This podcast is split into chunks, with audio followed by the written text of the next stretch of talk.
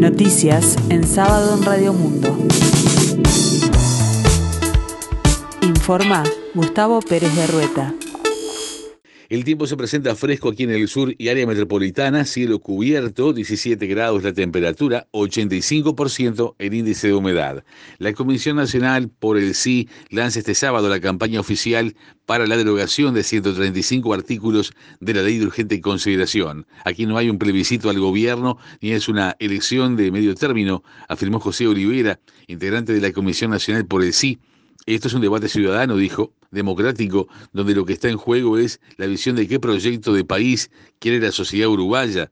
Consultado sobre si el debate del referéndum contra la LUC implicará meses de mayores protestas, Olivera respondió que hay una realidad que está hoy rompiendo los ojos, desapareciendo la pandemia y la situación sanitaria como principal preocupación. Aflora la falta de trabajo, la pérdida de poder de compra de los salarios, las jubilaciones y pensiones. Se están notando los recortes presupuestales en distintas áreas del Estado, particularmente en educación y salud.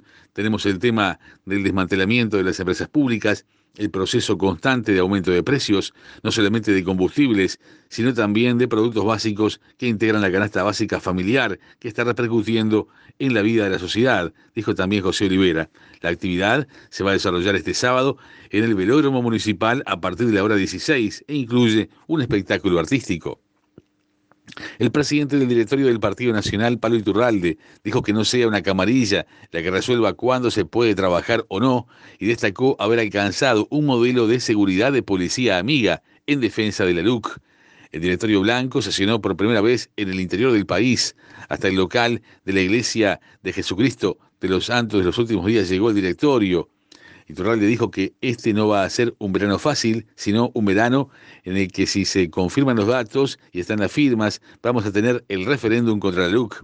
El dirigente expresó que esta ley de urgente consideración será defendida con dos palabras, con la libertad y con la verdad, que se terminen de decir las cosas que se están diciendo. Estamos trabajando en talleres de formación, de capacitación, de comunicación. Estamos con una agenda fuerte, dijo Iturralde antes de la sesión.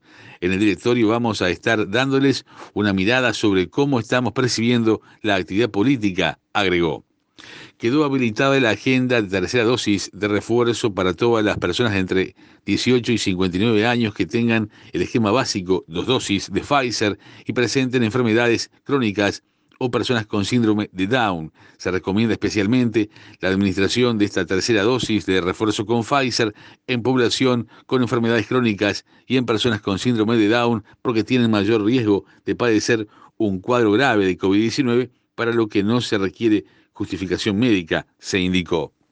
El denominado Espacio Campo tendrá varias actividades durante este fin de semana en el predio del viejo mercado modelo. Este sábado 23 y domingo 24 de octubre habrá propuestas deportivas, espectáculos musicales y food trucks en el espacio público que funciona en el predio del viejo mercado. A su vez, el domingo 24 se habilitarán las visitas al interior del edificio, donde históricamente funcionó el mercado, informó la Intendencia de Montevideo. Las propuestas abarcan música en vivo, eh, deportes, talleres de experimentación y oferta gastronómica.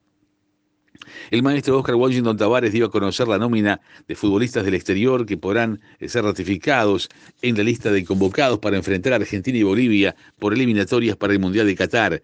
Una de las sorpresas de la lista de reservados es la presencia de Sebastián Cáceres, jugador de América de México, así como los zagueros Maximiliano Falcón y Jonathan Rack, y también el lateral Damián Suárez. Este lunes 25 de octubre dará inicio la Liga Uruguaya de Básquetbol de Primera División. Los partidos confirmados son Peñarol Hebraica y Maccabi, Olimpia Goes y Biguá Urunday Universitario, todos a las 21 horas 15 minutos. La primera etapa se complementará el martes con Malvin Aguada, Defensor Sporting, Voleibol Mundial y Urupán Capitol también a las 21 horas 15 minutos. Una jugadora de voleibol fue decapitada a principios de octubre decapitada por el movimiento extremista talibán que controla Afganistán desde agosto de este año, según información obtenida por el diario británico The Independent y difundida recientemente. Mahabin Haikimi jugaba en la selección nacional y fue el entrenador del combinado quien reveló la información. En sus declaraciones al citado periódico, explicó que razones de seguridad le habían impedido a él y a la familia de la deportista hablar del terrible caso, todas las jugadoras de voleibol y el resto de las atletas están en una mala situación, están desesperadas y asustadas, se han visto obligadas a huir y vivir en lugares desconocidos, dijo el entrenador al diario, identificado con un seudónimo. El tiempo continúa fresco aquí en el sur y área metropolitana, 17 grados la temperatura, 85% el índice de humedad. Para el resto de las jornadas, cielo cubierto, precipitaciones aisladas y en la tarde-noche nuboso y cubierto, precipitaciones y probables tormentas. Para mañana domingo 24, la mínima 11 grados, la máxima 22, nuboso algo nuboso el cielo y en la tarde-noche claro y algo nuboso.